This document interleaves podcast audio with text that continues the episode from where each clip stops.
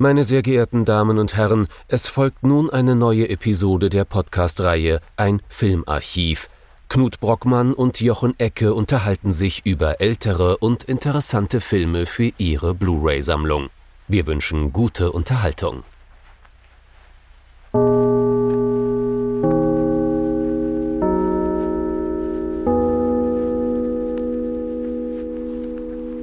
Fehlt mir natürlich gleich der Cue, nämlich das Hallo Knut von dem lieben Jochen.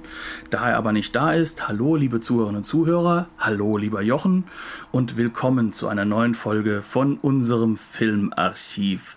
Ja, damit nehme ich es schon vorweg. Ähm, heute ist der Knut alleine vor dem Mikrofon. Das ist natürlich sehr, sehr ungewohnt, gerade für jemanden wie mich. Und ähm, entsprechend werden wir heute auch etwas anderes machen müssen, denn Filmanalyse betreibe ich am liebsten im Tag-Team. Ich finde, dadurch, dass da zwei meistens dann durchaus ein wenig verschiedene Blickwinkel kommen, wird das Ganze erst spannend und dann kommt auch erst eine Folge bei raus, mit der ich zufrieden sein kann. Dementsprechend habe ich mir gedacht, es geht mal ein wenig persönlicher voran und ich bespreche heute mal äh, ein wenig ähm, die Bücher, die auch teilweise mich geprägt haben. Das heißt, es wird ein kleiner persönlicher Überblick werden, aber die ich auch empfehlen möchte, wenn man sich etwas tiefer mit Film, mit Kino auseinandersetzen möchte. Das heißt nicht, dass das jetzt all die Filmbücher sind, die man gelesen haben müsste. Wahrscheinlich habe ich selbst welche nicht dabei. Mir geht es vor allem darum, dass das Bücher sind, die mich selbst auch geprägt haben, die auch für mich wichtig sind und die auch äh, wahrscheinlich bei uns im Filmarchiv immer wieder eine Rolle spielen. Es könnte, wenn ihr dann das lest, vielleicht sogar einen gewissen Aha-Effekt geben. Die wissen ja gar nicht so viel, die klauen das alles nur. Im Kern ist das aber auch das, was so Filmliteratur mit sich bringt. Sie soll ja ein wenig auch darauf vorbereiten, Filme zu analysieren. Dementsprechend habe ich heute vor, ein paar Bücher von so großartigen Namen wie Christian Thompson, David Bordwell, André Bazin, François Truffaut und Sidney Lumet vorzustellen. Ich hoffe, dass wir dazu kommen, dass wir sie auch alle besprechen können und ich mich nicht zu sehr festhänge. Aber without further ado, lasst uns als allererstes mal über ein Filmbuch sprechen, das eine wunderbare Einführung in das Thema Filmanalyse und das Verständnis von Film angeht. Kommen wir zu einem ersten Buch. Und ich möchte anfangen mit dem Filmbuch, das mich wahrscheinlich am meisten geprägt hat, das ich für mein Studium der Filmwissenschaften vielleicht auch ein wenig zu spät erst zur Hand bekommen habe. Denn das war ein Buch, das war eigentlich der perfekte Guide zu der Einführung in die Filmwissenschaften oder vor allem der Filmanalyse, das aber in äh, ja, Marburg noch gar nicht so sehr im Vordergrund stand. Vielleicht auch deswegen, weil zu diesem Zeitpunkt, als ich studiert habe, das ganze Thema auch noch anders gehandhabt wurde als heute. Also um genau zu sein, ich bin aufgewachsen, viele werden das auch wahrscheinlich kennen, mit dem berühmt-berüchtigten Filmeinführungsbuch von James Monaco. Ähm, aber das Buch, was ich jetzt heute hier empfehlen möchte, kommt aus den USA und es kommt natürlich aus einem Projekt, das wir halt definitiv mehr als einmal erwähnt haben bei uns im Filmarchiv, nämlich aus dem neoformalistischen äh, Projekt von David Bortrell, Christine Thompson und anderen. Das Buch heißt Film Art, an Introduction und ich habe hier die vollkommen veraltete fünfte Edition aus dem Jahr 1997 vorliegen. Witzig ist, 1997 habe ich eigentlich angefangen an die Uni zu gehen, aber das Buch Buch kam trotzdem später in meine Hand. Wir sind, glaube ich, jetzt schon drei bis vier Editionen weiter. 2019 kam die letzte raus. Die ist mit Sicherheit noch mal ein wenig geupdatet, noch mal ein bisschen klarer und bringt wahrscheinlich auch Themen wie Direct-to-Video und Co. noch mit rein, die hier gar nicht so sehr im Vordergrund stehen. Es handelt sich um die sogenannte International Edition, ähm, aber das tut nichts zur Sache. Es ist ein sehr, sehr ordentliches Buch von der The McGraw-Hill Companies Inc. So, ähm, warum empfehle ich dieses Buch? Ähm, es fängt halt damit an, dass ähm, die beiden Autoren, Christine Thompson und David Bordwell, die auch verheiratet sind, ähm, beide das formalistische Konzept, das so aus dem Russischen kommt, der russische Formalismus ist eine Sache, das ist in den 10er, 20er Jahren des letzten Jahrhunderts entstanden, also zu einer Phase, in der in Europa sehr viele neue Bewegungen und auch neue Varianten, sich mit Dingen zu beschäftigen, herauskamen. Und das handelte eigentlich gar nicht so sehr vom Film, sondern eher von der Literatur. Ähm, wenn ihr euch mal zum Beispiel den Background zu Star Wars ein wenig angeguckt habt, da gibt es zum Beispiel ein Buch, äh, Der Heros in tausend Gestalten, der basiert ganz, ganz klar auf diesen formalistischen Grundideen und hat sozusagen die Märchentheorie aus dieser Phase mit aufgenommen. Und Formalismus bedeutet erstmal, dass man von der Form aus versucht, einen Film zu verstehen. Also ähm, wer ein paar Folgen von uns kennt, weiß, dass das genau unser Ansatz ist, der im Zentrum Zentrum steht. Warum empfehle ich dieses Buch? Es ist ein Lesebuch für eine Uni. Es ist für ein College gedacht. Das heißt, in den USA bedeutet das sehr einfache Sprache, sehr genaue und sehr, sehr klare Ansagen, kann man sagen, und eine Struktur, die sowohl zum Durcharbeiten einlädt, aber halt auch zum Nachschlagen später. Also diese Struktur des Buches ist hervorragend gelöst.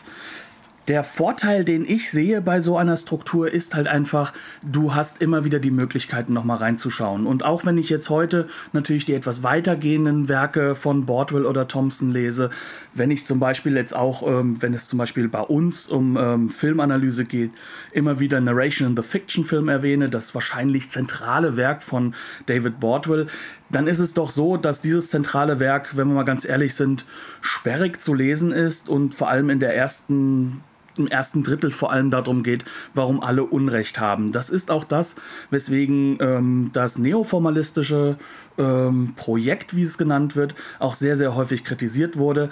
Ähm, einer der Hauptpunkte, der bei Bordwell und Thompson immer wieder reinkommt, ist dieses typisch amerikanische, wir haben Recht, die anderen haben Unrecht. Hintergrund dafür, ganz, ganz simpel, die müssen halt Gelder einspielen, die müssen immer wieder ihre eigene Professur auch finanzieren. Und wenn man den Leuten sagt, ja, aber ohne mich geht's nicht, dann wird es natürlich etwas besser. Aber kommen wir zurück zum Buch. Was finde ich hervorragend? Man hört vielleicht so ein bisschen, dass ich jetzt gerade reinblättere. Und zwar blättere ich einfach mal in die Contents hinein. Und das Buch beginnt schon mit einer Sache, die ich ganz wichtig finde, nämlich der Part 1 heißt Types of Filmmaking, Types of Films. Und da geht es am Anfang erst einmal ähm, The Work of Film Production. Das heißt, der beginnt erst einmal damit, der ganze Kram, dass wir uns damit übereinkommen, wie wird eigentlich so ein Film gemacht und unter welchen Umständen entsteht er. Das heißt, ist es in einem Studio geschehen? Was sind die Umstände der Menschen darum herum? Was ist der Sinn, warum ein Film gemacht wird?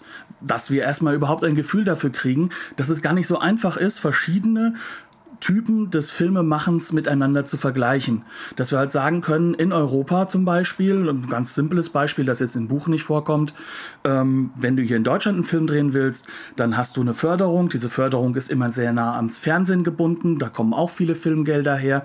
Und wenn du einen Film machst, der sehr gut im Fernsehen sozusagen weiterverarbeitet werden kann, hast du mehr Chancen darauf, Geld zu bekommen. Im Studio Hollywood ist das Ganze, wie kann ich brachial in das Kino kommen, wie kann ich möglichst viel einspielen, schon im Kino, wie kann ich die Zweit- und Dritt- und Viertauswertung machen, kann ich das Ganze zu einem Intellectual Property ausarbeiten. Das sind dann dort wichtige Themen im Modernen. Und hier kommt das Ganze auf einer ganz basalen Ebene daher und erklärt erst einmal, dass wir technische Faktoren haben.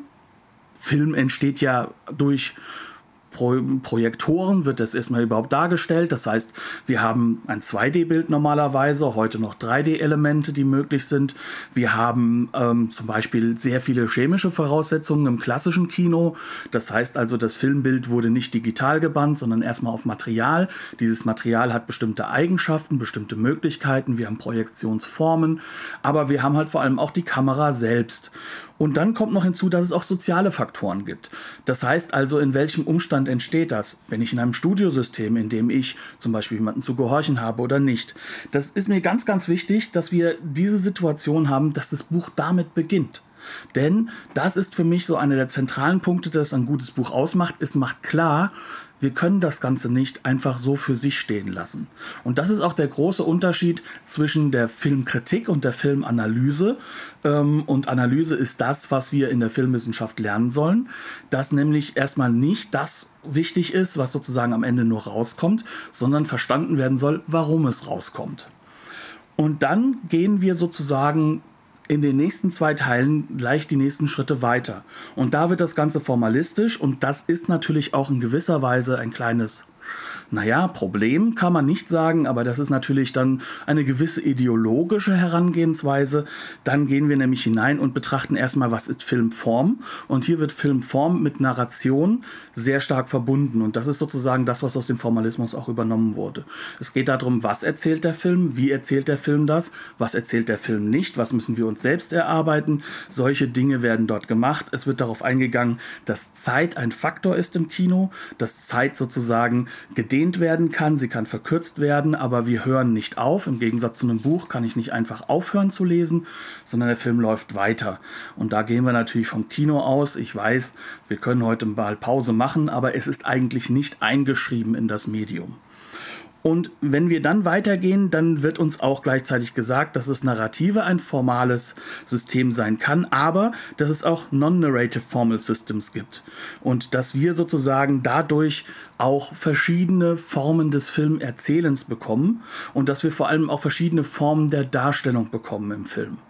Ähm, es wäre ja sinnlos zu behaupten, dass jede Filmform, sag ich mal, wirklich auch ein Erzählkino wäre, aber das ist eine Norm und von dieser Norm wird ausgegangen. Von dort aus geht das Buch noch ein wenig tiefer und geht in seinen breitesten Teil hinein, nämlich das Filmstyle, also der Stil, mit dem sozusagen Film entwickelt wird, betrachtet wird. Und da beginnt das Buch halt ganz simpel, erst einmal mit dem, was in einem Shot, also in einem Filmbild drin ist, was drin sein kann, dass wir uns erstmal die Mise en scène anschauen. Das heißt also, wie werden die Figuren im Raum inszeniert und dass wir uns danach darauf aufbauend die cinematografischen Elemente anschauen, nämlich was gibt es für ein Framing, wie lange kann ich ein Bild halten ähm, und vor allem, wie kann ich halt auch ein Bild filmisch darstellen. Das heißt also, welche Linsenwahl und ähnliches, auch das wird mit implementiert. Als nächster Punkt kommt dann der ebenso wichtige Part, nämlich Montage oder hier, wie es heißt, Editing, das nämlich das Zusammenschneiden ist. Warum sagen sie Editing? Weil ihnen bewusst ist, dass Montage eine Herangehensweise ist. Warum sie das so klar machen, verstehe ich in der Hinsicht nicht, weil Mise en scène genauso als eine Agenda gesehen werden könnte, wie ihr in unserem Special vielleicht hattet. Darauf aufbauend setzt er sich dann mit Sound of Cinema auseinander, der ganze Kram. Und da wird es da spannend, denn ähm, an dieser Stelle sind wir eigentlich an so etwas herangekommen, was sozusagen innerhalb der Kinogeschichte sich ja verändert hat. Film-Sound war am Anfang gar nicht so wichtig, aber er hat eine sehr, sehr wichtige Funktion und das wird hier sehr, sehr gut dargestellt. Was mir aber am meisten gefällt, ist, dass dann in einem letzten Stück das Ganze als formales System wieder zusammengebunden wird und damit wird halt auch zur Form hin wieder der Bogen beschlagen. Deswegen sage ich auch, man kann es gut hintereinander als Lehrbuch weglesen, aber wenn wir das Ganze einmal verstanden haben, können wir uns mit den Details immer wieder auseinandersetzen. Das Ganze bleibt natürlich ein wenig oberflächlich, aber es bleibt trotzdem nicht so oberflächlich, dass man nicht viel lernen kann. Und der Vorteil ist, da die beiden Close Reader sind, das heißt also Christine Thompson genauso wie David Bordwell, schauen sich die Filme detailliert an, Frame für Frame, Stück für Stück und analysieren das, haben sie auch für jede dieser Elemente und auch für das Zusammenspiel viele, viele interessante Beispiele, was natürlich bedeutet, dass, äh, wenn wir das als formales System sehen, äh, so etwas wie Citizen Kane in den Vordergrund kommt, aber halt auch, dass wir uns mit solchen Themen auseinandersetzen wie ähm, französischem Kino oder halt auch eben so etwas wie Olympia. Das Schöne ist, dass, wenn wir uns diese Filme noch nie angeguckt haben, wir jetzt eine Möglichkeit haben, sie zu schauen. Die meisten dieser Filme sind wenigstens auf DVD verfügbar und es bringt uns halt einfach weiter.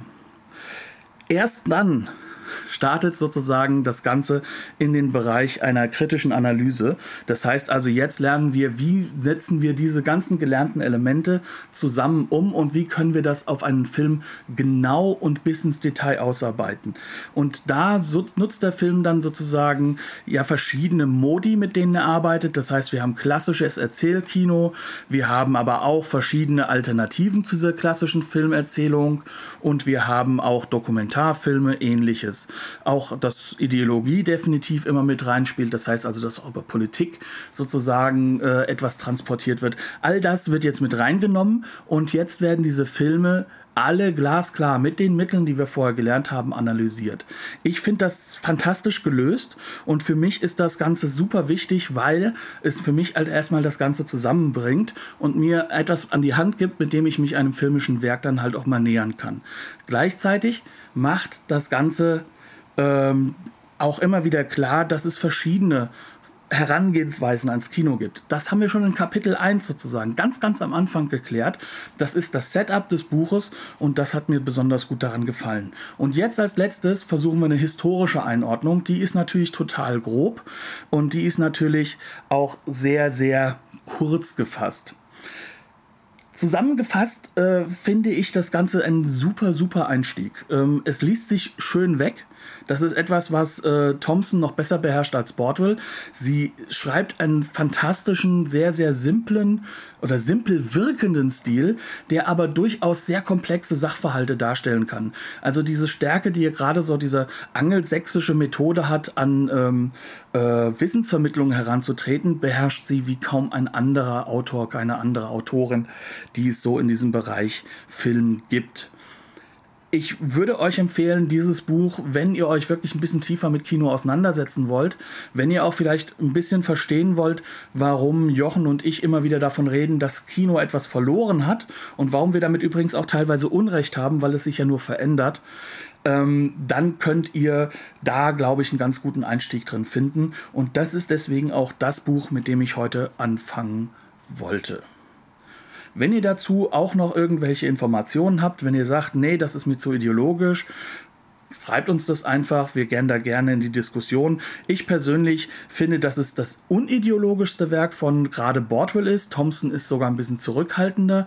Sie ist auch etwas stärker da drin, in ihren Büchern den Rahmen zu fassen, ist aber natürlich entsprechend auch nicht ganz so zielgerichtet in ihren äh, Schriften. Von David Bordwell kann ich sonst für die Leute, die hartgesotten ist, natürlich Narration in the Fiction Film äh, empfehlen, aber was ich auch empfehlen könnte, ist On the History of Film Style, wo er nämlich mal versucht, nicht Filmhistorie, sondern Filmhistorie anhand von verschiedenen Analyse Analysemethoden und wie diese Analysemethoden in der Zeit stattfinden, ähm, heranzuziehen. Wenn ich jetzt gesagt habe, es gibt verschiedene Methoden und auch Zeiten und Möglichkeiten, Filme zu analysieren, ihr habt ja auch schon bemerkt, ich habe es mehrfach gesagt, während ich über Bordwell und Thompson gesprochen habe. Auch sie haben natürlich eine Agenda, auch sie haben eine filmpolitische Form und vor allem ist es bei ihnen auch eine, kann man schon sagen, universitätspolitische Form, sich in den Vordergrund zu setzen und natürlich dieses als die einzig wahre und ähm, sie behaupten sogar teilweise unideologische Form der Filmbetrachtung zu etablieren. Das Ganze ist zum Glück alles bei Filmart noch nur spürbar, wenn man, sage ich mal, die beiden halt auch ein bisschen länger kennt und wenn man vor allem das äh, Wisconsin-Projekt ein wenig kennt, also diesen Neoformalismus. Jetzt habe ich ja schon darüber gesprochen, dass äh, gerade Bordwell auch darauf hinweist, dass es auch immer wieder verschiedene Phasen gab, in denen Filme betrachtet wurden. Und ähm, während meiner Meinung nach ähm, gerade äh, das klassische Hollywood oder überhaupt äh, das Hollywood-artige Erzählen, dieses unsichtbare Erzählen aus Sicht ähm, des Amerikaners hervorragend bei den beiden aufgehoben ist, so möchte ich in einer zweiten Empfehlung mich heute damit auseinandersetzen, wie das denn in Europa war und damit sozusagen auch mal betrachten, wo die Basis herkommt, die dann zu diesen ganzen neuen Wellen geführt hat, die auch dazu geführt hat, dass Film neu betrachtet wurde, dass eine Diskussion nochmal einen neuen Schub bekommen hat. Und das heißt, ich befinde mich jetzt bei einer Essaysammlung, denn es gab kein zentrales Werk über das Kino als ähm, Theoriebasis von diesem Autoren und das ist von André Bazin. Was ist Film? Herausgegeben und fantastisch übersetzt, wie fast alle französischen Werke, die er übersetzt hat, von Robert Fischer. Ähm, erschienen im Alexander Verlag als wunderbares, richtig schönes, dickes Lesebuch. Ähm, das Tolle ist, dass diese Essaysammlung zu sehr vielen Prozent damals noch von André Bazin, bevor er viel zu früh gestorben ist, mit äh, aufgebaut wurde. Ich muss zu Bazin vielleicht ein bisschen was sagen. Der kam bei uns auch schon mal ein bisschen vor, vor allem beim Mise en scène Bazin ist so etwas wie der Ziehvater der französischen Nouvelle Vague.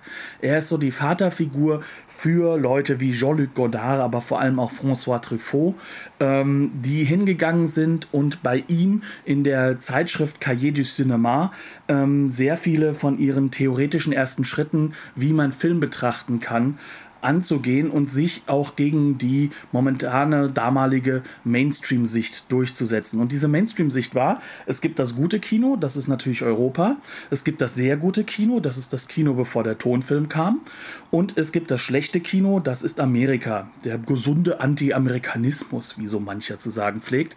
Ich hoffe, man hört heraus, dass ich diesen nicht teile.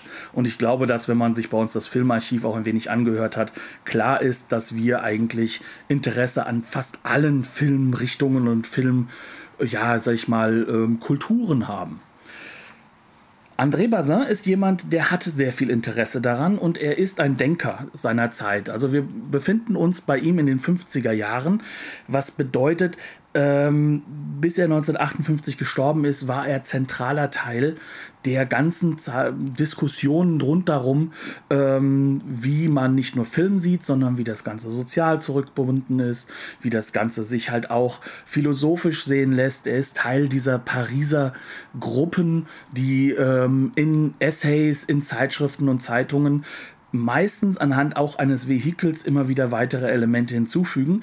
Aber er ist jemand, der Film nicht als Vehikel gesehen hat, sondern als zentrales, wichtiges Kunstwerk. Und der hingegangen ist und mit vielen Dingen aufgeräumt hat, die sich zu diesem Zeitpunkt gerade in Europa schon etabliert hatten. Dazu gehört, dass Bazin der Meinung ist, dass der Tonfilm erst dazu führt, dass Kino jetzt was Besonderes wird. Und ähm, einer seiner zentralen Texte und einer der wunderbaren Essays, die ich auch empfehlen möchte in diesem Buch, ist der Mythos vom totalen Film. Also das heißt, dass der Film nur für sich stehen darf, dass es keinerlei Bezüge zu anderen Kunstformen bedarf und dass das ver ver verloren geht in dem Moment, in dem der Tonfilm kommt und sozusagen um die Ecke das Theater lauert. Eines seiner zentralen Punkte ist, dass er immer wieder die Literatur, das Theater, aber auch die Malerei versucht mit hineinzunehmen und sagt, okay, das sind alles Elemente, die im Film filmisch auf seine Form verarbeitet werden und die durch den Film wieder in eine andere Form ver verbunden werden, die vor allem mit einem sogenannten Realismus zu tun haben, der sehr wichtig war. Und ich finde, dass er das ähm, in seinen Essays auch durch die wirklich fantastische Übersetzung super, super einfach beschreibt in einem fluenten Stil, der wirklich feuilletonistisch ist, sprich, der dafür gedacht ist, dass man ihn auch liest und Spaß am Lesen hat und der nie und nimmer versucht, uns am Ende des Tages äh, nicht für voll zu nehmen, sondern dem klar ist, wir können eine ganz, ganz andere Meinung haben. Ähm, was mich begeistert hat, ist, dass dadurch, dass diese Essays, wie sie, wie sie zusammengesetzt sind, trotzdem so eine Art Lesebuch entsteht. Denn es hat eine besondere Linie. Diese Linie wurde halt auch posthum von François Truffaut unter anderem noch mit äh, weitergebunden. Und das Tolle am Alexander Verlag ist und weswegen ich auch eine große Dankbarkeit habe als jemand, der kein Französisch spricht, in früheren Jahren wurde das Ganze nur gekürzt oder in kleinerer Form gebracht. Hier haben wir das erste Mal vollständig alle möglichen Essays, die teilweise von einem Film ausgehen, teilweise eher klassische essayistische, das heißt so eine meandernde Struktur haben, die aber immer wieder darauf kommen, dass er sich ein theoretisches Konstrukt gebaut hat, das ihm sehr, sehr wichtig ist, rüberzubringen und das vor allem eine Methode in den Vordergrund hebt, nämlich die des Realismus-Effekts. Das heißt also, für ihn ist das kein Realismus, was auf der Leinwand geschieht, sondern er sieht da einen Effekt drin und er macht das Ganze immer wieder fester dran, wie mit Zeit umgegangen wird, wie mit Mise en scène umgegangen wird und wie versucht wird, auch dem Zuschauer eine Möglichkeit zu geben, im Bild immer wieder sich selbst weiterzuentwickeln und weiter auch andere Dinge zu sehen. Ähm, das Schöne ist hier, dass wir wirklich auch Punkte haben, wo wir das dann, dann erkennen können und wo dann auch klar wird, dass zum Beispiel Elemente wie Zeit, aber halt auch wie die Nichtzeit, das heißt also das Wegschneiden, ganz zentral werden bei ihm. Ähm, ein kleiner Essay, den ich zum Beispiel da äh, sehr empfehlen kann, ist äh, Monsieur Hulot und die Zeit, ähm, der das wunderbar in den Vordergrund bringt, aber auch ein bergsonianischer Film, Le Mystère Picasso, heißt glaube ich im Deutschen nur Picasso. Das sind zum Beispiel so Punkte, wo man auch merkt, dass das Ganze in eine Zeitlichkeit und auch vor allem in einen Diskurs mit eingebunden ist. Bergson ist ein Philosoph, der gerade in den 50er Jahren halt gerade sehr, sehr spannend ist für viele Leute und der aber nie und nimmer hier genutzt wird, um eine bessere Form des Kinos gegenüber einer schlechtere zu schieben. Das, was ihm wichtig ist, ist, dass er den Realismus-Effekt als etwas Positives und Wichtiges hervorheben möchte. Dementsprechend haben wir so Essays drin wie Schneiden verboten oder die Entwicklung der Filmsprache, die sich sehr, sehr stark mit solchen Elementen beschäftigen. Aber wir haben auch Genrebearbeitung. Und das finde ich halt besonders interessant, weil wir haben hier jemanden aus Frankreich, der in vielen anderen Stellen sich damit auseinandersetzt, Theater und Film, mit, äh, wie ich es auch schon gesagt habe, alles, was so ähm, mit anderen Kunstformen zu tun hat, der sich stark für eine Literaturverfilmung einsetzt, aber auf eine andere Art und Weise, wie man vielleicht denken mag der aber dann hingeht und viel über den amerikanischen Western schreibt. Und ähm, da gibt es einen zentralen äh, Artikel da drin, beziehungsweise eine Artikelreihe, die da hintereinander gezogen wird. Das heißt der Western oder das amerikanische Kino par excellence, danach der Entwicklung des Westerns. Und als letztes ein exemplarischer Western, Seven Men from Now. Ähm, und da wird das Ganze besonders spannend, weil das ist nämlich natürlich eine Leistung, wie man diese Artikel zusammen editiert. Also eine editorialische Leistung, die mir sehr gut gefallen hat. Man liest das so weg. Ich habe den Western nie gesehen gehabt, aber trotzdem konnte ich danach die Gedanken davor auch nochmal besser verstehen. Und das finde ich wirklich stark. Außerdem, was er macht, ist, dass er sich natürlich in seiner Zeit befindet und uns auch da viele Informationen gibt, die wir heute gar nicht mehr verstehen können. So zum Beispiel habe ich für unsere Folge äh, zu ähm, Die Nächte der Kabiria seinen Text dazu gelesen, La Notte di Cabiria oder Die Reise ans Ende des Neorealismus, was mir einen unglaublich guten Startpunkt gegeben hat, auch zu verstehen, wie dein Film in seiner Zeit gewirkt haben mag. Und das ist auch das, wo ich ähm, immer wieder darauf hinweisen möchte. Bazin macht nie daraus einen Hehl, dass es ihm darum geht, in welcher Zeit wir uns befinden, was für ihn gerade das Jetzt ist und welche Gedanken er hat gegenüber dem, was davor gewesen ist. Natürlich ist auch er politisch, er ist ja Feuilletonist, aber seine Politik ist eine, die mit unglaublich viel nuancierten und sehr charmanten Formulierungen daherkommt. Man nimmt es ihm nicht böse, wenn er mal eine radikale Aussage macht, die vielleicht aus heutiger Sicht auch gar nicht mehr so steht, aber man kann verstehen und man spürt regelrecht, wie seine grundlegenden Ideen, die bis heute übrigens sehr stark auch noch immer für das Filmanalytische brauchbar sind, wie diese jetzt weitergehen und sich dann zum Beispiel in seinen Ideen zum Neorealismus verbunden mit dem amerikanischen Kino als, als realistische oder realismus-effekthafte Filme, wie sich das jetzt verbindet hin zu einem neuen europäischen Film, der bei der Nouvelle Vague seinen Anfang findet, der aber dann halt auch in Deutschland zum Beispiel äh, beim neuen deutschen Film seine, seine Wurzeln schlägt und bis in die USA zum New Hollywood finden wird. Und diese Basis, die ist richtig spürbar bei Texten, die sich wunderbar lesen und einem viel, viel Spaß machen. Ähm, es ist eines dieser Hardcovers, die man in seinem Regal stehen haben sollte, um sie rauszunehmen und nicht, weil sie hübsch aussehen. Und das ist deswegen auch einer meiner großartigen Textsammlungen, die, zu denen ich immer wieder greife.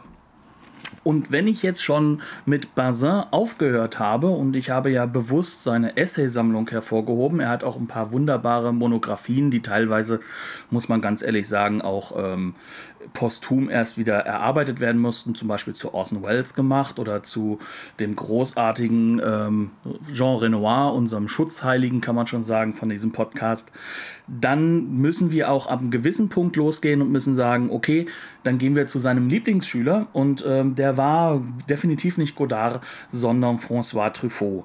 Warum ist François Truffaut so wichtig? Er hat natürlich die Nouvelle Vague mitgeprägt. Er ist wahrscheinlich einer der wichtigsten Regisseure seiner Zeit. Viel zu viel, äh, viel zu früh gestorben natürlich, aber François Truffaut hat auch eine ganz, ganz große Sammlung an Texten hinterlassen in der Cahiers du Cinéma.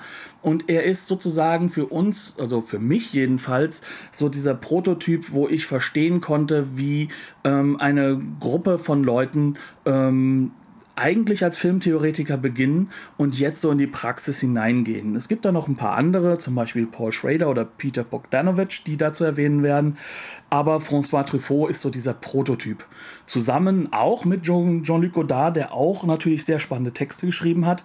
Aber vor allem ist es bei mir Truffaut, denn Truffaut halte ich noch immer für den besseren Autoren ähm, sowohl als Auteur im Kino, als auch aber vor allem als Autor von Texten. Ich habe jetzt hier insgesamt drei Bücher, die ich alle sehr, sehr großartig finde. Davon sind zwei Essaysammlungen, die aber auch wirkliche Schmökersammlungen sind, auch wenn sie hervorragend editiert sind und herausgegeben wurden und natürlich übersetzt wieder von Robert Fischer. Ähm, das sind die im Verlag der Autoren erschienenen äh, Die Filme meines Lebens und Die Lust am Sehen. Äh, ganz, ganz fantastische Bücher, über die ich gleich noch ein bisschen reden werde. Aber es geht auch natürlich um das Stück, um das Buch, den, die wahrscheinlich beste Interviewsammlung aller Zeiten, nämlich ähm, im Deutschen Mr. Hitchcock, wie haben Sie das gemacht? Ähm, die Truffaut zu einem Zeitpunkt aufgenommen hat, wo er selbst schon als Regisseur tätig war und sozusagen sein, sein großes Vorbild, sein großes Idol mit hineingenommen hat. Das Ganze ist nicht übersetzt von ähm, Robert Fischer, sondern von Frieda Grafe, die aber auch einen ganz fantastischen, tollen Job macht. Und es geht im Endeffekt komplett durch die Zeit hinweg als ähm, ja, Hitchcock Filme gemacht hat. Das Ganze beginnt mit den frühen Werken und endet dann halt im Spätwerk. Und das Tolle ist, dass Alfred Hitchcock oder Alfred Hitchcock, liebe Grüße Jochen, ich kann, du bist trotzdem bei mir, du merkst es, ich äh, kann nicht mehr Alfred sagen.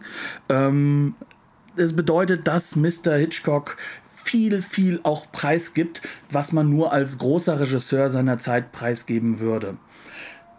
Warum dieses Buch so begeistert, ist natürlich wir werden wahrscheinlich kaum jemanden finden, der nicht als Filmfan auch äh, sehr viele Hitchcock-Filme gesehen hat, die natürlich durch die Musik teilweise, aber auch die Art und Weise, wie Farbe benutzt wird, aus heutiger Sicht ein wenig gealtert sind. Aber er wird es halt nicht so an diesen Punkt bringen, an dem ich jetzt sagen würde, ähm, die kann man sich nicht mehr angucken. Also, ähm, um den Bogen zum ersten Buch nochmal zu schlagen, äh, das Fenster zum Hof ist zum Beispiel ein ganz, ganz wichtiges Beispiel dafür, wie Bildinformationen vermittelt werden, schon bei Bordwell und Thompson.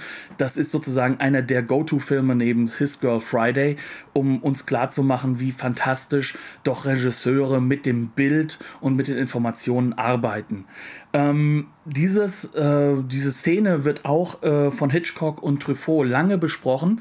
Es geht darum, warum werden die Figuren so eingeführt, wie sie eingeführt werden. Warum arbeitet er hier mit visuellen Elementen? Aber er geht halt auch so weit, dass Hitchcock auch zeigt, wo hat er denn mal irgendwo so ein bisschen versagt, seiner Meinung nach, und wo hat er einen Film gemacht, der ihm halt wirklich gut gefällt. Ähm, das Thema, was in diesem Buch immer wieder vorkommt und das meiner Meinung nach so viel wie kaum etwas anderes über das Filmemachen verrät, ist der Umgang mit Suspense. Das ist heute so ein Klischeebegriff, aber wenn man sich das Buch mal vorstellt, ich habe hier eine uralte Version aus meinem Studium, das ist im Heine Sachbuchverlag erschienen, äh, Mr. Hitchcock, wie haben Sie das gemacht? Und meine Variante ist aus dem Jahre, hoho, lasst mich nicht lügen, äh, kann ich gar nicht so 100%, 1998 und das ist die 20. Auflage. Danach kamen noch einmal etwas bessere und auch, auch teilweise Hardcover-Auflagen raus, die ich mir zu dem damaligen Zeitpunkt nicht leisten konnte. Und heute sind sie im Preis dann doch abnorm gestiegen. Aber ich habe, glaube ich, nie wieder so sehr gelernt, wie ein Regisseur denkt. Und das wird in diesem Buch deswegen so deutlich, weil ähm, François Truffaut weiß, welche Fragen er stellen muss. Und er weiß halt auch, wie er eine Atmosphäre schafft, in der die beiden in eine Form von Plaudern geraten, die trotzdem klar und sichtbar in eine Richtung tragen.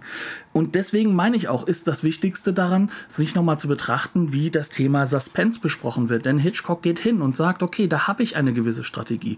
Ich weiß, wie ich zeitlich etwas hinauszögern muss. Ich weiß, dass ich eine Bombe, von der das Publikum weiß, wo sie ist, nicht explodieren lassen darf. Das heißt, aus der Sicht eines Machenden, also eines, eines Regisseurs, erfahren wir hier eigentlich die Dinge, die halt auch bei dem ersten Buch Filmart aus der Sicht eines reinen Wissenschaftlers betrachtet werden, nämlich, dass dem Regisseur durchaus bewusst ist, welche Informationen gebe ich dem Publikum, welche Informationen hat meine Hauptfigur nicht, wie kann ich Identifikation schaffen, wie kann ich diese Identifikation auch benutzen und trotzdem klar machen, dass meine Hauptfigur gar nicht mal so ein Sympath ist und wie kann ich hingehen und kann im Endeffekt dafür sorgen, dass das Publikum in seinen Sitzen steht.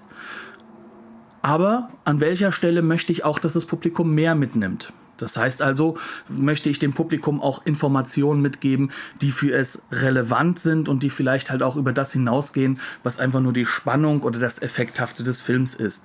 Er sagt zum Beispiel glasklar, ähm, Psycho ist sein Film, mit dem er versucht hat, möglichst effekthaft zu sein. Er möchte einfach auf den Gefühlen des Publikums spielen und deswegen erlaubt er sich auch so Dinge wie einfach mal mit Elementen von außen zu arbeiten, nämlich den Star des Films früh sterben zu lassen.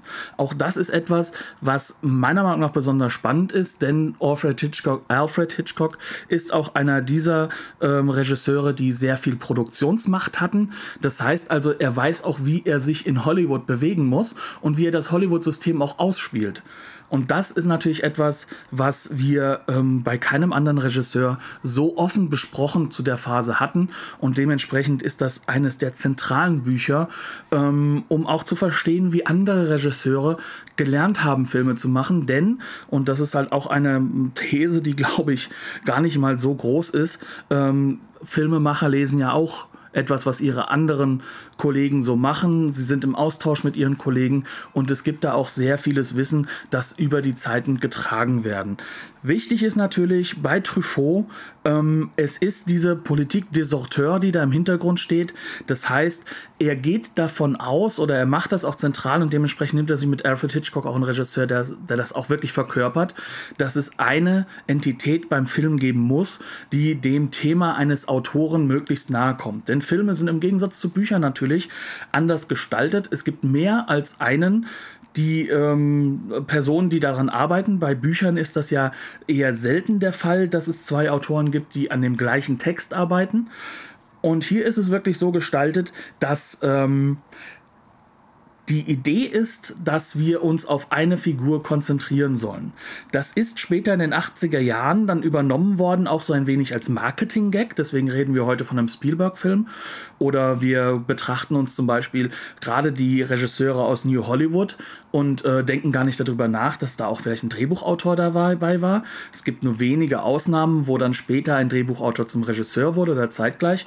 Klassisches Beispiel: äh, Taxi Driver ist ein Martin Scorsese-Film, aber wir erkennen an, dass Paul Schrader als Autor natürlich eine sehr, sehr starke, ähm, ja, sehr viel Finger mit im Spiel hatte. Hier sind wir jetzt so weit, dass ich auch noch mal darauf eingehen möchte, wie stark die anderen beiden Bücher sind, nämlich äh, der, die Filme meines Lebens und die Lust am Sehen. Denn hier editiert ähm, Robert Fischer François Truffauts Werk und zwar in einer Form, dass er vor allem seine Texte aus der Cahiers du Cinéma Phase, nicht unbedingt darin erschienen, es sind auch Briefe dabei, aber auch offene Briefe, wie zum Beispiel äh, der berühmte dokumentierte Streit mit ähm, seinem Kollegen und man kann da sagen, am Ende wahrscheinlich ehemaligen Freund Jean-Luc Godard. Ähm, aber es sind halt vor allem halt auch Texte zu einzelnen Filmen, die gar nicht mal so uninteressant sind, weil sie uns auch einen Blick geben, wie die Filme in ihrer Zeit von jemandem gutiert wurden, der später sich ja auch selbst als Regisseur austun wird. Und da geht es dann halt darum, dass er versucht, ähm, immer wieder darzustellen, welche Regisseure sind gut und welche sind schlecht. Wer heute noch die Cahiers Cinema liest, der weiß, die sind ganz, ganz stark darauf ähm, gemünzt, zu sagen, hier, wir werden diese Politik des Auteurs im Vordergrund halten. Es geht nicht darum, ist der Film gelungen, sondern ist der künstlerische Aspekt des Films und damit das Autorenhafte gelungen. Ähm, hier ist es so, dass wir zum Beispiel in die Filme meines Lebens eine wunderbare Augmentierung finden zum Mr. Hitchcock. Wie haben sie das gemacht? Indem wir hier die Besprechungen von zum Beispiel Rear Window oder The Birds oder The Wrong Man drin haben. Und ähm, so geht dieses Buch immer wieder viele Regisseure durch und halt immer wieder anhand von einzelnen Filmen. Zum Beispiel zu Kubrick wird Paths of Glory besprochen oder zu Douglas Sirk Written in the Wind.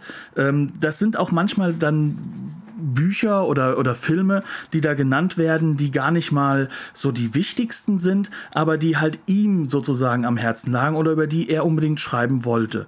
Klassiker, zum Beispiel ähm, über Edgar Ulmer wird The Naked Dawn erwähnt. Dabei hat Ulmer natürlich ganz andere zwei, drei Filme gemacht, die aus heutiger Sicht relevanter sind. Aber es kommen halt unglaublich viele Regisseure damit rein, die auch ähm, ja, aus unserer Sicht heute ein wenig vergessen wurden, die aber sehr, sehr stark das damalige Kino mit, ähm, mit beeinflusst haben. Ähm, was mir daran besonders gefällt, ist, dass diese Segmentierung sehr gut ist und dass die Texte im Durchschnitt enorm kurz sind. Das heißt also, er kommt sehr, sehr schnell zum Punkt und erklärt uns gerade bei Die Filme meines Lebens immer wieder, was ihn an einem Film begeistert oder halt auch enttäuscht zurücklässt. Denn es sind nicht nur positive Texte und sie sind sehr, sehr meinungsstark. Aber so ähnlich wie sein Ziehvater André Bazin hat er eine sehr, sehr charmante Art und Weise, sich auszudrücken, die Robert Fischer sehr wunderbar ins Deutsche mit rüber gerettet hat.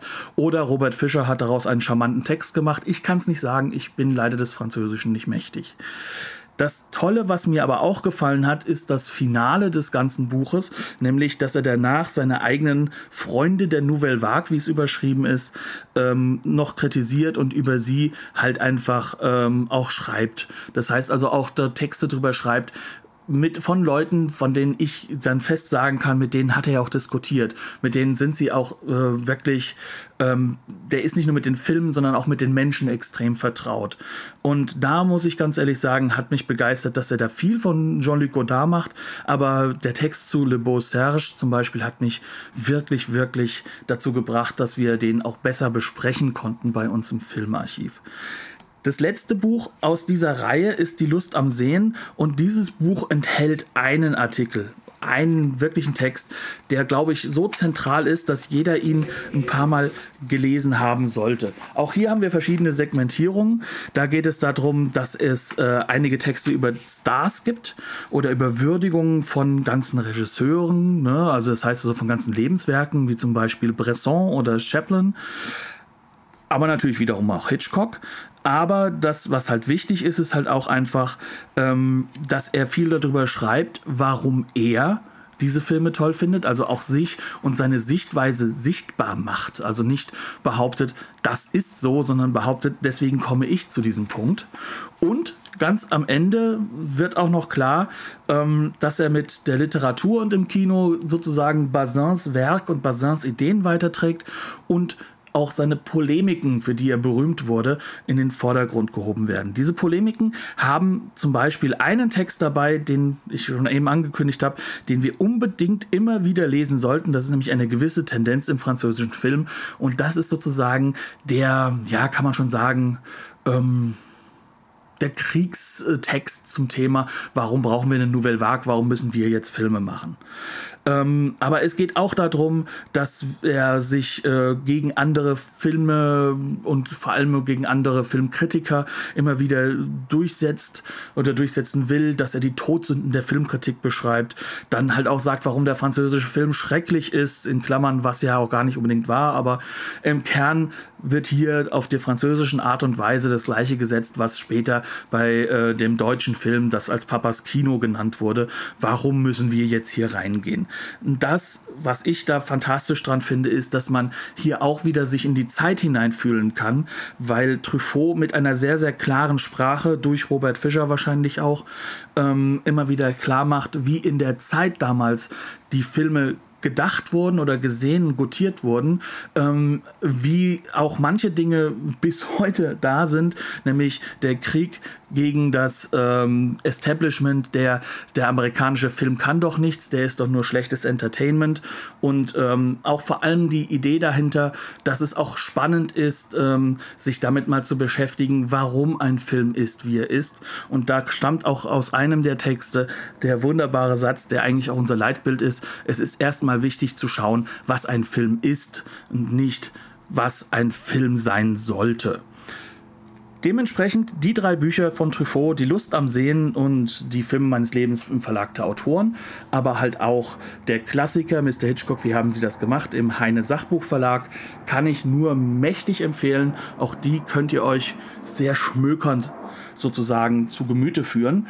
Und als Highlight möchte ich jetzt noch zu einem letzten Buch kommen, denn wir hatten jetzt mit Truffaut natürlich einen Filmemacher, der aber auch Filmemacher wurde über die Literatur und wir haben noch neben Hitchcock sozusagen, der interviewt wurde, einen weiteren ganz großartigen Regisseur, der sich tief hat in die Karten blicken lassen und das halt auch in einer Form macht, dass es für mich vielleicht noch wichtiger ist als Mr. Hitchcock. Wie haben Sie das gemacht?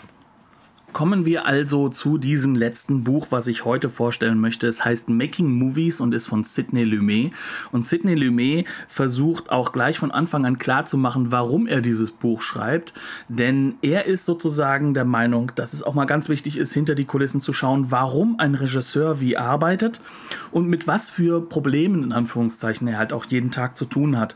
Jochen hat ja schon mehrfach äh, erwähnt, dass wir ähm, Regisseure auch sehr stark als Problemlöser sehen sehen und dass sie sozusagen Probleme lösen müssen, die ihnen gestellt werden, mit denen sie vielleicht auch gar nicht mal rechnen können.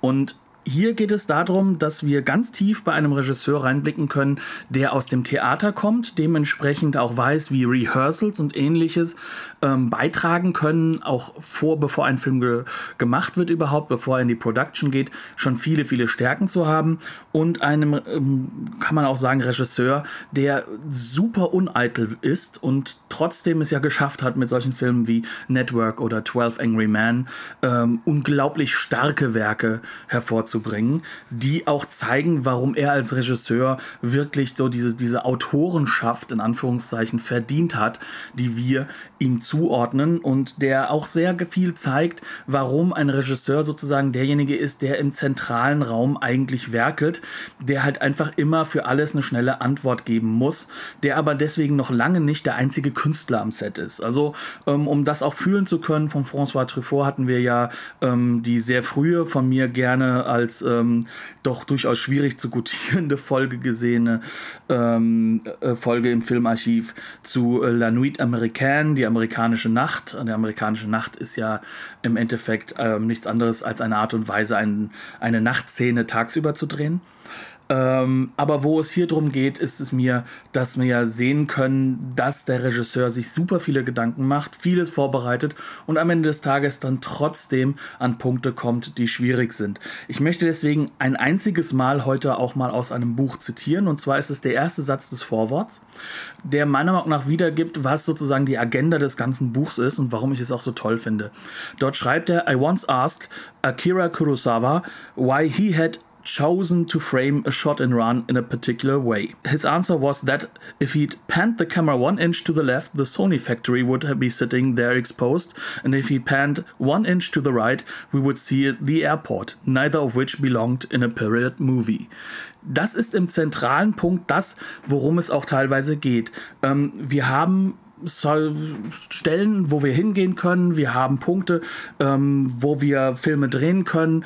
Aber wir müssen auch immer darauf achten, dass die Gegebenheiten unserer Realität, die drumherum sind, gar nicht so eine Rolle spielen. Und das ist halt das, was ja auch das Wunder dieses des, des Films ist, meiner Meinung nach, dass wir hier ähm, uns in Zeiten, in Räume versetzen können, die für uns sonst nicht tragbar wären, weil die Realität an so vielen Ecken und Enden eigentlich dann im Weg stehen würde. Natürlich könnten wir jetzt sagen, naja, heute lassen wir halt per Greenscreen äh, eine Masse oder eine Horde von 3D-Grafikern den ganzen Hintergrund bearbeiten, aber wir sehen oder bemerken ja, dass das gar nicht mal so richtig funktioniert und dass wir uns dadurch halt auch Dinge ans Bein binden, die wiederum dann andere Probleme hervorbringen. Zum Beispiel, dass die Linsenwahl für einen Regisseur und Kameramann gar nicht mal mehr so offen ist, wenn er im Hintergrund eine 3D-Bearbeitung machen lässt, weil ähm, kaum ändert er da was oder hat verschiedene Linsen, verdoppelt oder verdreifacht sich die Arbeit für diejenigen, die das Ganze im Hintergrund zusammenhalten sollen. Was mich an diesem Buch begeistert, ist auch, dass es, glaube ich, das einzige Filmbuch ist von diesen, die ich jetzt genannt hatte, das ich immer wieder empfehle, auch außerhalb vom Kino. Weil es für mich, für alles, was sozusagen kulturell produziert wird, für jede Form von Kreativarbeit, eine der Grundanleitungen mit anbietet, wie wir das Ganze in den Vordergrund heben können. Und zwar ist Kreativarbeit ja eigentlich grundsätzlich etwas, was uns immer wieder Schwierigkeiten bringt, denn Kreativarbeit besorgt uns immer wieder so eine Situation, ähm, in der wir zum Beispiel ähm, gar nicht wissen, wie etwas am Ende aussehen soll. Und das bedeutet, es ist risikobehaftet. Und da ja fast jede Form von kreativer Arbeit Geld kostet, sei es dadurch, dass ein Autor sich ja auch ernähren muss, während er ein Buch schreibt, aber halt auch dahingehend, ähm, dass wir, wenn wir mit einer großen Truppe an Leuten zum Beispiel ein Videospiel machen, eben einen Film drehen oder halt fürs TV arbeiten, dass wir immer wieder diese Risiken haben. Und das Buch beschreibt wunderbar, wie man zum einen viele Risiken gar nicht vorsehen kann und dann schnell reagieren muss, wie man aber auch hingehen kann und durch die sogenannte Pre-Production unglaublich viel von diesen Risiken wegnehmen kann. Und Sidney Lumet hat eine Methodik gefunden, dass er alle zentralen Leute innerhalb dieser Pre-Production in die sogenannten Rehearsals mit hineinnimmt. Das heißt also die Reading Sessions, wo es darum geht, das Drehbuch zu lesen, da sitzen dann nicht nur er und seine Schauspieler, sondern wenn es geht und wenn es auch der vom Charakter her passt, versucht versucht er neben dem Drehbuchautor, der vielleicht noch Veränderungen vornehmen sollte, auch zum Beispiel den Kameramann schon zu integrieren, um jetzt schon an den Shots und der Shotlist zu arbeiten. Und der versucht sozusagen möglichst viel vorzubereiten, aber in einer Art und Weise, dass er trotzdem reagieren kann auf die Problematik, dass die Welt nun mal eine Welt ist und voller Unwägbarkeiten. Und wie er auf diese reagiert, zeigt er auch anhand von Szenen, die er am Set gemacht hat für mich ist das eines der zentralen und auch wirklich wieder mal wunderbar einfach geschriebenen Bücher, um herauszufinden, wie funktioniert eigentlich das Filmemachen wirklich. Also wie können wir mal einen Blick reinkriegen, der nicht durch Marketing-Interviews oder ähnliches verzerrt ist, wo es auch gar nicht darum geht, irgendwo einzelne Personen einen reinzuhauen, sondern wo es wirklich darum geht, herauszufinden, okay, was brauchen wir denn eigentlich, um einen Film zu machen? Und da haben wir sozusagen hier eine Anleitung oder vielmehr einen Einblick für eine mögliche Form, wie wir vorgehen können. Und das ist für mich eine, die zentral ist. Also es geht auch natürlich um solche Themen. Es gibt ein Kapitel, das äh, dritte, das heißt Style, the most misused words since love, ähm, wo ich auch zustimme, wo er nochmal definiert, was für ihn Style ist. Ne? Ähm, er geht auch nochmal äh, auf das äh, Skript ein und ähm, er geht auch nochmal darauf ein, wie die Kamera sozusagen bedient wird, wie er mit der Kamera arbeitet arbeitet, aber halt auch auf die Sachen, die wir eigentlich sozusagen gar nicht so im Vordergrund haben, nämlich dass die Art Direction oder die Klamotten unglaublich viel auch über den Film aussagen können und ihn auch mit beeinflussen können. Das Spannende ist, dass eigentlich der Bereich, in dem es darum geht, wann der Film gemacht wird und wie während der Film gemacht wird, mit der kürzeste Teil des Buches sind. Es geht sehr, sehr stark erst einmal über 100 Seiten oder mehr erstmal um diese Phasen der Vorbereitung und dessen, was wir als Einzelelemente brauchen. Und dann geht es sehr stark gleich auf den Bereich ein, was wir denn jetzt machen mit dem, was wir gefilmt haben und wie wir daraus überhaupt erst einen Film schaffen können. Das hat mich unglaublich beeindruckt. Ähm, dieser erste Teil, diese ersten 100 Seiten sind für mich Must-Reads für alle Leute, die in die kreative Industrie reingehen wollen und die vor allem halt auch in den Bereich der Produktion wollen. Also das heißt, die dann halt auch Verantwortung haben dafür, dass es allen gut geht, dass das mit dem Geld funktioniert und dass wir möglichst kein Minus machen, ähm, weil es meiner Meinung nach viel, viel mehr klar macht, was für ein großes, riesiges Unterfangen so ein Film ist, was für ein Wunder es ist, wenn wir so ein kreatives Projekt am Ende überhaupt fertig vor uns stehen haben und wie wunderbar äh, eigentlich diese Zusammenarbeit ist und dass es am Ende des Tages deswegen der Regisseur ist, auf den wir uns fokussieren, weil er einfach mit allen zusammenarbeitet und dafür sorgen muss, dass diese kreativen Elemente zusammenlaufen und dass es nicht darum geht, dass nur aus seinem Kopf das Großartige kommt. Das ist natürlich etwas, was einige Regisseure sehr deutlich im Vordergrund haben, aber selbst ein Stanley Kubrick, der ja unglaublich viel auf sich und auf seine Vision Wert gelegt hat, hat eine Pre-Production gefahren, die über viele, viele Jahre lief und wo er sich immer wieder Leute hinzugezogen hat, mit denen er gearbeitet hat. Das ist aber nicht in dem Buch drin, sondern in diesem geht es um Sidney Lumet, ähm, einem Regisseur, dem ich auch wirklich nur empfehlen kann, dessen Werk sich mal viel, viel näher zu betrachten. Er hat ganz tolle Filme gemacht. Diese Filme wirken nie so, als ob da ein Regisseur den großen Künstler raushängen lässt und trotzdem haben sie einen tieferen Impact und sind so detailliert gedreht, dass man bei fast allen Filmen sagen kann, hier ist auch sehr, sehr viel Wissen über soziale Zusammenhänge da und hier geht es darum, auch einen Kommentar zu machen über unsere Zeit Zeit und also seine Zeit, seine damalige Zeit, aber über Gesellschaft allgemein. Und wie das funktioniert und warum das funktioniert, das kann man hier sehen, an einem pragmatischen Büchlein, wenn man sich nur betrachtet, wie allein in der Pre-Production gearbeitet wird. Das ist beeindruckend und das macht auch die Filme nochmal beeindruckender. Und ich glaube, das ist das, was ich bei einem Filmbuch, aber halt auch bei Filmen suche, nämlich diesen Moment, in dem man dann doch staunt wie ein kleines Kind, wie fantastisch das Ganze dann doch am Ende gelöst wird und was man dann doch rausholen kann, selbst wenn der Film einem vielleicht früher, als man da noch ein bisschen naiver dran gegangen ist, nicht so gefallen hat oder wenn ein Film, den man früher ganz toll fand, plötzlich nicht mehr so toll wirkt, weil man bemerkt, wie sehr das dann doch nach Schema F eigentlich runtergearbeitet ist und wie viel von dem Sidney Lumetischen Pre-Production, den Gedanken vielleicht dann doch fehlt. Das ist aber, glaube ich, etwas, was wir alle kennen, wenn wir uns länger mit Filmen beschäftigen. Ich möchte jetzt sagen, herzlichen Dank fürs Zuhören. Ich hoffe, ihr habt ein wenig was rausholen können. Making Movies ist in der Form, die ich habe, ein englisches Buch. Und das ist in, äh, bei äh, Vintage Books erschienen in New York. Das gehört zu Random House ähm, und ist ein sehr, sehr günstiges Werk. Ich glaube, für einen Zehner könnt ihr das auch neu noch immer gut schießen. Dementsprechend herzlichen Dank fürs Zuhören. Ich hoffe, dass wir bald wieder mit einem neuen Film zurückkommen. Ich hoffe aber auch, dass dieser kleine Exkurs euch gefallen hat. Wenn ja, sagt uns dazu Bescheid. Wenn ihr noch weitere Bücher habt, ich habe auch vom, bei mir jetzt eine Auswahl treffen müssen. In Klammern, ich hätte gerne zum Beispiel die Zeitschriftenreihe von John Burman, Projections, noch etwas besprochen. Das kann aber noch in der Zukunft kommen. Wenn euch sowas gefällt, dann können auch Jochen und ich uns mal vielleicht wirklich tiefer in eines dieser Werke reinsetzen. Heute ist es nur eine kleine Empfehlungsliste, die euch hoffentlich was bringt.